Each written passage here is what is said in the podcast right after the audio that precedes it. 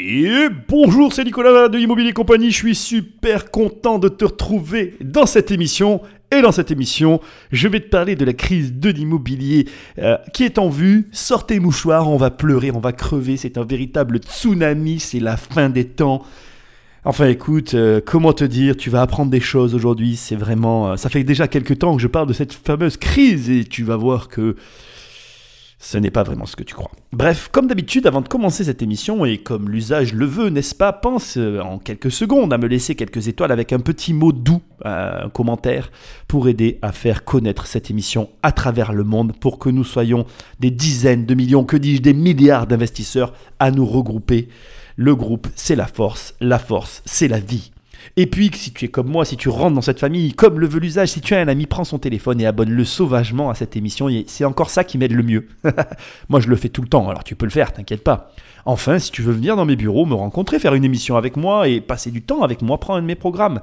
Dans tous mes programmes, tu as accès au groupe et dans le groupe, il y a des dates pour venir ici, pour qu'on se rencontre, pour qu'on parle de tes projets, pour qu'on travaille ensemble et pour qu'on avance. N'oublie pas que tout ce que tu entends, eh bien, bien évidemment, ce n'est que la surface de l'iceberg et si tu creuses, tu vas en apprendre tellement plus qu'à la fin, tu seras un super investisseur. Alors aujourd'hui, je réagis à un article, d'accord, que tu trouveras facilement sur le web qui s'intitule Crise de l'immobilier en vue. Les Français ne veulent plus, blablabla, bla bla bla, je ne te dirai pas tout. C'est de ça dont on va parler. En tout cas, sortez mouchoirs, c'est la fin. Je vais donc m'appuyer sur cet article, je vais t'aider à décrypter un petit peu tout ça, à lire entre les lignes et à t'expliquer pourquoi. Eh bien, si tu me suis, tu ne feras pas partie de, ces, de ce gros pourcentage de gens qui lisent ces trucs-là et qui finalement ne comprennent pas vraiment tout. Alors, on va commencer par le début. D'accord? C'est suite à une enquête à diverses émissions que tu peux trouver sur diverses télévisions, blabla, que, que cette enquête, excuse-moi, je, m'en étouffe tellement ça me, ça me tue, que cette enquête a été menée et qui en résulte donc un ensemble d'éléments qui sont, somme toute, et je vais euh, euh, aller dans certains points, en tout cas dans, sur certains éléments, je vais aller dans le sens de cette enquête, qui révèle en fait euh, finalement la difficulté actuelle que euh, certains, qu'un grand nombre de ménages rencontrent pour rembourser leurs crédits qu'ils ont déjà contractés sur leur résidence principale. Alors déjà, rien que là, je viens de te donner une information capitale, essentielle, que dis-je, enfin, le cœur du truc. On parle essentiellement soit de résidence principale, donc de personnes qui achètent eh bien tout simplement pour vivre à l'intérieur de leur bien, ou alors on parle de gens qui investissent dans du Pinel. Bref, on parle de gens qui ne m'écoutent pas en fait, puisque c'est tout ce que je ne te conseille pas de faire. Et euh, petite cerise sur le gâteau, si toutes ces personnes avaient juste acheté mon programme AMM, acheté ma maison, eh bien, ils n'en seraient pas là, j'ai envie de te dire. Et pourquoi je suis aussi affirma- affirmatif? Eh bien, parce que on va le décrypter ensemble, je vais t'expliquer des, choses, des erreurs que font toutes ces personnes. Il y a des règles, comme dans tout, il y a des règles à respecter. On- n'a pas envie de respecter ces règles, je vais, te, pas te mentir, je suis le premier à ne pas vouloir les respecter pour une simple et bonne raison.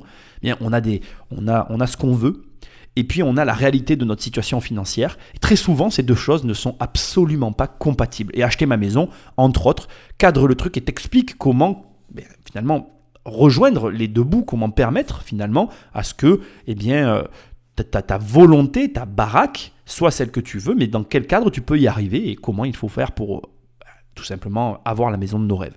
Ceci étant, bien évidemment, ce n'est pas comme tout le monde te le propose et ce n'est pas à l'image de ce très beau bout de papier. Alors allons-y, c'est parti. Alors, au moment où, je fais cette émission, il y a donc des sondages qui ont été faits, d'accord qui euh, dénotent, comme je te l'ai déjà dit, que beaucoup de personnes avaient de mal à rembourser leurs emprunts. Et donc on parle actuellement que d'à peu près la moitié des Français, donc 45,7%, pour ne pas dire 50%, d'accord, des ménages qui ont le sentiment que leur situation financière se détériore. Tu dois opposer ce chiffre avec un autre chiffre d'il y a quelques années en arrière, d'accord, un an très précisément avant ce sondage, où seulement 37% des ménages, 37,5% des ménages considéraient que leur euh, situation financière se détériorait. Fait très important que je dois te préciser, c'est que euh, cette augmentation qui est finalement de 10% est, de mon point de vue, un des éléments qui inquiète euh, les personnes qui analysent ces analyses. Je peux dire ça, oui, je pense. Alors, on y va. D'accord? Au moment où je te parle, et où donc c'est euh, toujours pareil, cette, ce, ce, ce, ce, bout de papier est sorti, les Français, donc Dixit, le, le, le, comment on appelle le, dire le reportage, Dixit l'article, les Français hésitent à emprunter, d'accord? Il faut comprendre que cette hésitation, d'accord, elle est issue donc d'un professeur d'économie, blablabla, et donc il y a 14 millions de Français qui remboursent un crédit, dont 9,2 millions qui remboursent un crédit immobilier, ce qui représente finalement un ménage sur trois.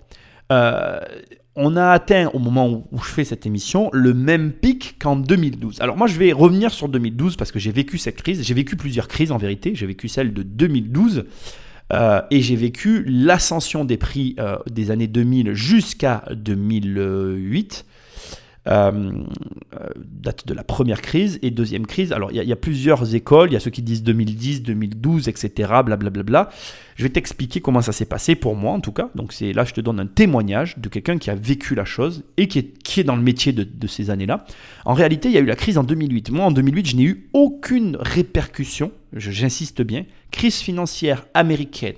Euh, faillite de la banque Lehman Brothers aux États-Unis. ok situation dramatique, les alarmes, le tsunami, c'est la fin des temps, on va tous mourir. Et en France, nada, walou, peanuts. la Pompelope, c'était la fête, ça continuait comme en l'an 40, on était euh, le feu de Dieu, quoi, tu vois. Et là, tu te dis, pourquoi? Et en fait, euh, ce qui s'est passé, c'est qu'il y a eu en fait un décalage. C'est-à-dire que la crise des États-Unis nous a touché que deux ans après. Alors, est-ce que ça veut dire qu'on est décalé de deux ans? Je ne le sais pas. Est-ce qu'il y a une raison? Je ne le sais pas. En tout cas, moi, j'ai commencé à ressentir les effets de la crise en 2010 et pour euh, finir de gratter la surface du papier, 2012, euh, j'ai réellement connu de vraies difficultés. C'est-à-dire qu'en 2010, j'ai senti les frémissements, j'ai senti qu'il y avait un problème, et on va pas se mentir, il y avait un problème. Et ensuite, 2012, j'ai ressenti réellement, euh, mais réellement, les conséquences de la crise de 2008 bancaire. C'est-à-dire que les banques ont appliqué finalement euh, de nouvelles règles issues de 2008 en France et donc je les ai ressenties à ce moment-là en 2012, très précisément 2012-2013. Après, je vais quand même aussi t'amener des détails fort importants. Bien évidemment que dans le monde de l'entreprise, en 2008, euh, j'ai ressenti la crise de plein fouet dans le monde de l'entreprise. Mais je te parle du monde de l'investissement et c'est le sujet de cet article. On te dit que donc on est comme en 2012 et ça, je peux l'entendre, il n'y a aucun problème. Mais continuons, tu vas voir, ça va être intéressant. Donc, il nous explique qu'on est comme en 2012 et euh, on a atteint aussi ce même pic que celui des années 90, qui est finalement le pic en 90 de la crise de 93, je te le rappelle, 92-93.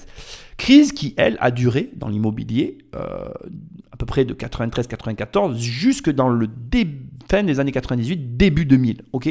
Très important d'avoir tous ces chiffres, c'est important que tu comprennes euh, la structure des crises, c'est-à-dire cette espèce d'inertie. Il y a un déclencheur officiel. Donc là, pif, on te dit à la télé, partout, c'est la crise, la bourse s'effondre. En général, ça commence par la bourse. c'est le bordel.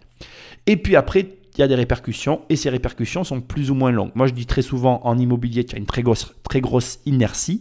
Bien, tu en as ici le témoignage. D'accord? Les Français, donc je te donne un autre chiffre, je reviens à l'article, les Français sont euh, engagés à hauteur de 1000 milliards d'euros sur des crédits immobiliers. C'est-à-dire qu'aujourd'hui, on est 66 millions de Français. Sur ces 66 millions de Français, d'accord, il y a un pourcentage de ménages qui sont engagés sur des crédits immobiliers. Donc en l'occurrence, 9,2 millions ont un crédit immobilier, donc c'est pas un truc de ouf, tu vois. Et ces 9,2 millions sont engagés à hauteur de 1000 milliards d'euros. Je trouve ces données très intéressantes. Ça te donne vraiment un sentiment, tu vois, de mise en perspective qui, pour moi, en tout cas, a une mesure qui a un intérêt. Voilà. Ok Ça, c'est la situation actuelle. Donc, on en arrive au premier point qui, pour moi, m'intéresse et que je vais décrypter avec toi. Le point, donc maintenant, une première conclusion qui est tirée par cet article, c'est que finalement, euh, les ménages, d'accord, aujourd'hui, par rapport au poids de leur charge, et en l'occurrence des forts remboursements, enfin du, de la hauteur du remboursement de leur crédit immobilier, tous ces ménages rentrent dans une espèce de pessimisme. C'est ce que nous décrit le journaliste. Finalité euh, de tout ça, de tout ce que je viens de te décrire, les ménages, apparemment, suite à l'étude, euh, sont pessimistes, donc sont dans un état d'esprit pessimiste et sont dans le refus, ou en tout cas n'ont pas l'intention de resouscrire un futur crédit immobilier, ce qui nous amène finalement à une, une prédiction de baisse, mais une baisse finalement qui est en cours, parce qu'on comprend très bien de la manière dont est tourné l'article qu'on mesure déjà finalement les conséquences de l'état d'esprit que relate cet article.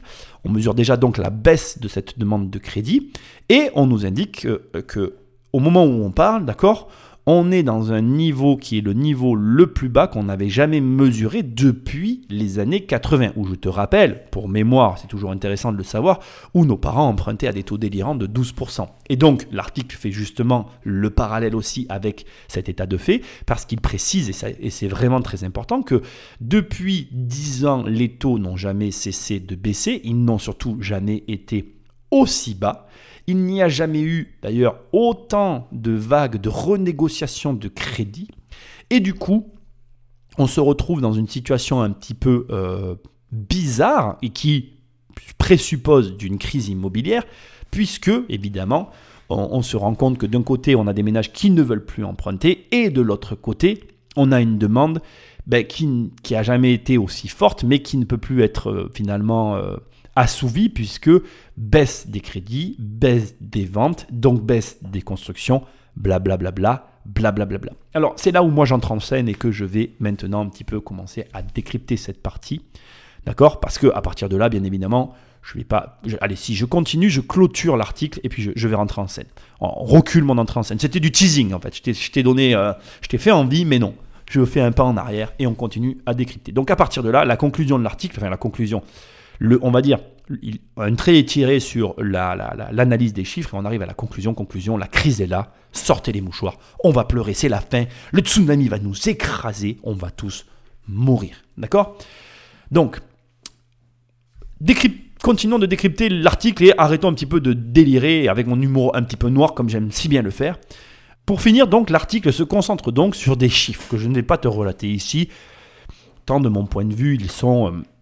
Tu trouveras l'article, de toute façon, tu tapes euh, le même titre que moi, euh, crise de l'immobilier en vue, et tu auras l'article, je te laisserai le lire si tu as envie d'aller plus loin, parce que ces chiffres, en fait, relatent ensuite, si tu veux, simplement le fait que, euh, de manière, j'ai envie de te dire, mathématique, c'est vrai, et c'est vrai, on est capable de calculer aujourd'hui, avec ces, les éléments qui ont été donnés juste avant, la baisse à venir des logements neufs.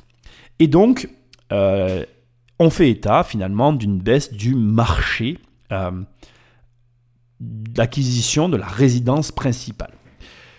À la finalité, j'arrive vraiment à la fin de l'article et puis j'entre en scène, ce coup-ci c'est la bonne, euh, la finalité, donc on nous, on nous donne un chiffre, donc que déjà au moment où je fais cette émission, d'accord, tu as une baisse qui est euh, actée, qui est réelle, concrète, de 5% des permis de construire qui ont été délivrés. Encore une fois, on est dans la construction, hein, j'insiste. Et ensuite, on a aussi une baisse des mises en chantier d'immeubles par des promoteurs, d'accord?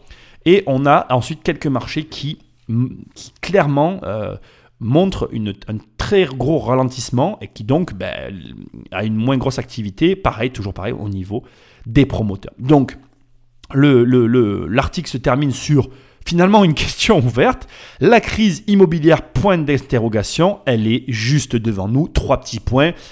On est sur une personne qui nous prédit l'avenir comme je l'aime. Maintenant, j'entre en scène et je décrypte pour toi tout ça. Alors, on va commencer par le début. Je, suis toujours. Alors, j'ai fait, quelques petites recherches sur la personne qui a écrit l'article. J'aime bien faire des recherches, mais bien évidemment, comme d'habitude, on a. Euh, n'a aucun enfin, moi j'ai pas trouvé d'éléments concluants qui me permettront de parler de lui. D'ailleurs, je, je n'aurais pas parlé de lui ni en mal ni en bien, je ne connais pas cette personne et ça n'a pas d'intérêt. Mais j'aurais aimé J'aurais aimé, et je trouve qu'aujourd'hui on est au 21e siècle. Putain, mais t'es un journaliste, euh, ouvre une chaîne YouTube et donne quelques-unes de tes idées, un petit peu ton parcours, est-ce que tu as fait, est-ce que ce gars-là est propriétaire de sa résidence principale, est-ce qu'il a déjà acheté? Euh, c'est pas des informations, euh, comment dirais-je, je, je cherche pas à savoir s'il est de gauche ou de droite, je m'en fous en fait, tu vois. C'est juste des informations. Ok, tu, fais, un, article sur euh, de l'investissement immobilier, tu nous donnes ton opinion, mais euh, sur quoi tu te bases quoi? Quelle est ton expérience? J'ai envie de te dire déjà, j'aimerais savoir qui t'es en fait, parce que ton analyse pour moi elle est géniale en fait. Moi je suis le plus heureux du monde. Et toi, si tu m'écoutes, putain, frotte-toi les mains, parce que pour nous c'est open bar, ça va être le top quoi. Je vais t'expliquer, tu vas voir. Le truc, c'est juste que si tu veux, cette analyse, elle est très intéressante, c'est sûr, c'est des chiffres, je, je l'entends, mais toi ou moi, on n'est pas des mecs euh, normaux.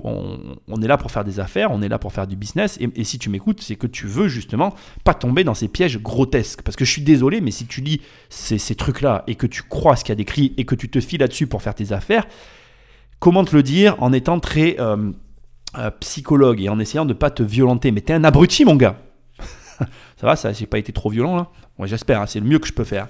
T'es un gros abruti parce que j'ai envie de te dire déjà, je parle pas du journaliste là, je parle du mec qui dit ça et qui y croit. Euh, euh, t'es un gros abruti si tu crois à ça parce que premièrement, première donnée qui est pas euh, qui est pas clairement mise en avant et qui est hyper importante. On parle vraiment de gens qui achètent leur résidence principale dans un premier temps et ou dans un second temps de gens qui achètent du Pinel, d'accord? Donc on parle de deux personnes, là on parle de deux profils qui font construire leur maison par un promoteur, qui acceptent de surpayer quelque chose en échange d'un service, d'accord Qui se plaignent ensuite d'avoir euh, finalement une, euh, comment dirais-je, un surcoût derrière à payer, mais c'est normal, tu as payé très cher un service parce que tu voulais pas te taper le travail, et qui ensuite ne veulent plus recontacter un crédit parce qu'ils ont fait une mauvaise affaire au départ. Quand on sait qu'en immobilier, la bonne affaire est faite à l'achat, j'ai envie de te dire que déjà dès le départ, là, je, pourrais m'arrêter là, raccrocher mon truc et tout couper et te dire, ben voilà, ils avaient qu'à, ils avaient qu'à pas acheter ça. Alors, là, je sais ce que tu es en train de te dire. Oui, mais Nicolas, bon, euh, on a le droit de vouloir acheter du neuf, c'est comme les voitures. Oui, oui, bien sûr, je le remets pas en cause, mais c'est trop facile de, de, ensuite de faire un article comme ça et de devenir, euh, j'ai envie de dire, prétendre que la crise immobilière, elle est devant. La crise immobilière, elle, elle, il y en aura, il y en aura encore, mais il faut, bien comprendre qu'une crise immobilière, euh, elle n'a pas de vrai impact sur un mec qui sait faire du business. Et encore une fois, je suis désolé, cette émission, tu peux croire que je fais vraiment de la promotion, mais tu veux acheter ta résidence principale, ben voilà, lis ce bout de papier, achète une résidence principale et puis viens pas te plaindre. Ou alors tu peux euh, prendre, acheter ma maison à MM sur immobiliercompagnie.com, tu apprends à acheter ta maison et après tu verras que quand tu liras ce bout de papier, tu seras serein et tu te diras ben ouais, mais en fait, il euh, n'y a rien qui est expliqué en fait. Premièrement, j'ai envie de te dire, on ne parle pas des avantages fiscaux que peuvent avoir les propriétaires. C'est pas énuméré à cet endroit-là. C'est-à-dire que on te dit ces gars-là, ils payent très cher, mais y a à aucun endroit on t'explique quels sont les avantages d'avoir acheté leur maison. Oui, ils payent très cher, mais ils ont plein d'autres avantages à avoir acheté leur maison. Ok, ça c'est une chose. Deuxième chose encore plus intéressante.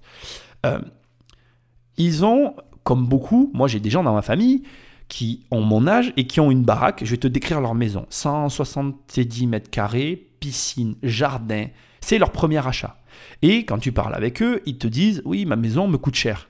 Mais j'ai envie de te dire, on, est une génération, moi ça me fait mourir de rire. Euh, on est une génération qui veut tout tout de suite.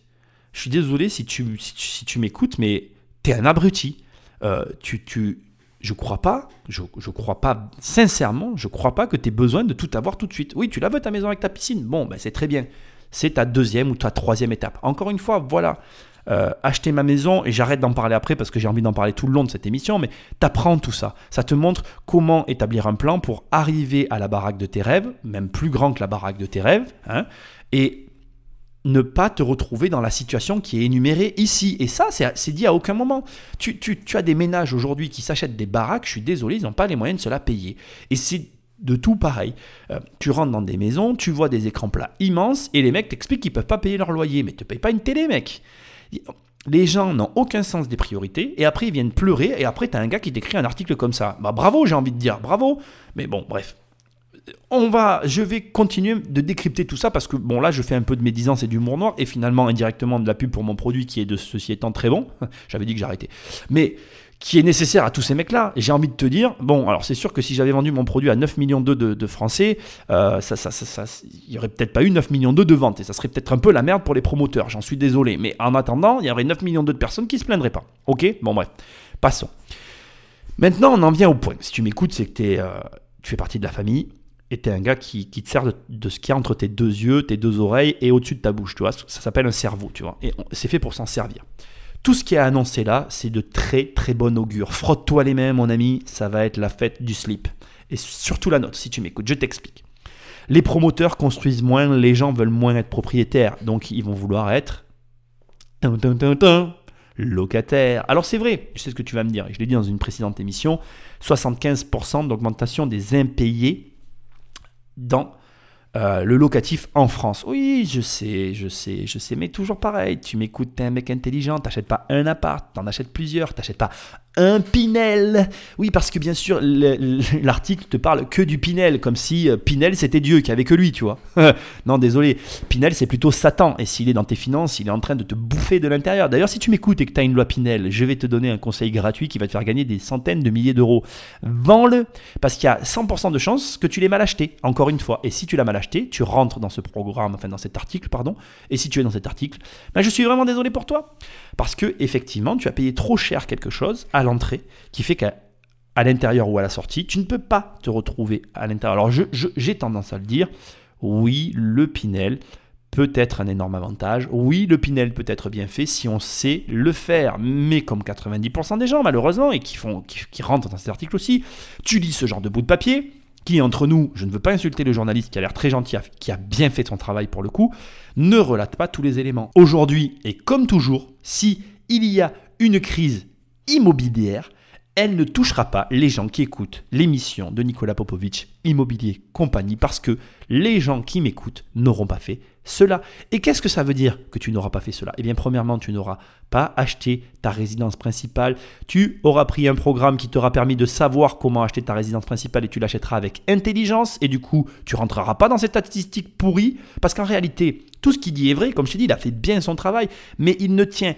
qu'à toi de faire différemment des autres. Et quand tu fais différemment, ça va déranger tout ton entourage, comme par exemple, je vais te parler de moi, tu vois, ce que j'aime pas parler, il y a personne à côté de moi, donc je suis désolé, je parle de moi, c'est pas pour euh, recentrer les choses sur moi, mais bon bref, voilà. Moi actuellement, je vis dans un P2.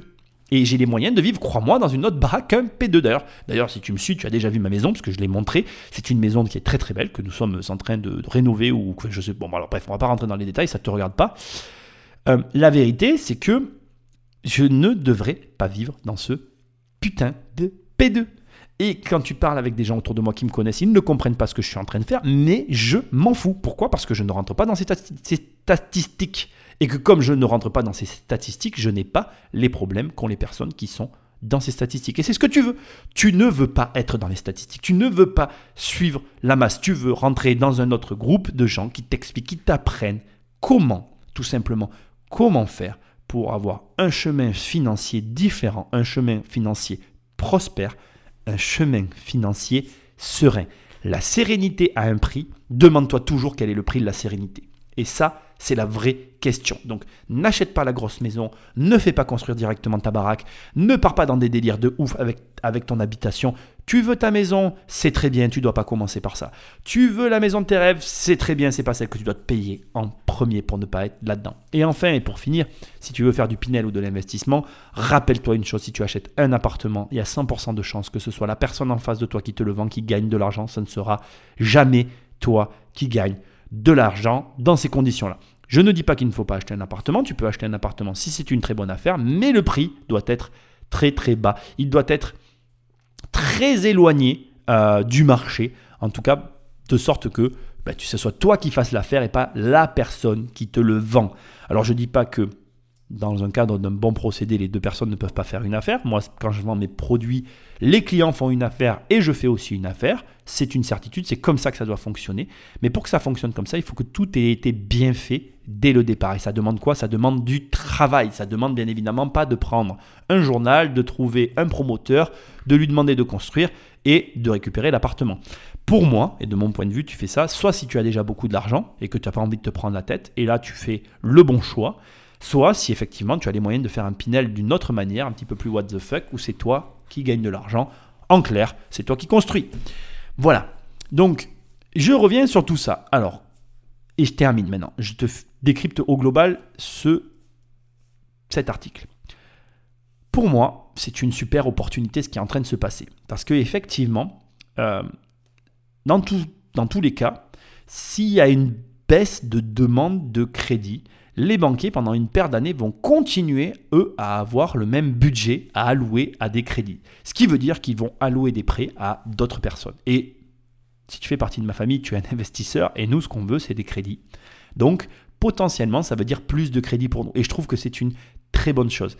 L'argent, c'est comme tout. Quand on sait quoi en faire et qu'on sait quoi en faire correctement, c'est une bonne chose. Il y a des bons crédits et des mauvais crédits. Des mecs comme toi et moi qui savons quoi en faire et qui auront des bons crédits entre les mains, ben ça va être une super opportunité et surtout une opportunité d'engranger plus vite et plus que tous les autres pendant une période où la plupart des gens, ben, eux, vont se mettre en pause parce qu'ils ne comprendront pas l'opportunité de marché qui va se présenter devant eux. Enfin, et dernier point, baisse de la demande, baisse des prix, baisse des prix si tu es capable d'obtenir des prêts ou alors d'acheter, ça veut dire encore de meilleures affaires. Donc pour moi, que du bonheur, que du bonheur en perspective dans la mesure où tu sais ce que tu fais, dans la mesure où tu ne fais pas tout ce qu'il y a de décrit dans cet article.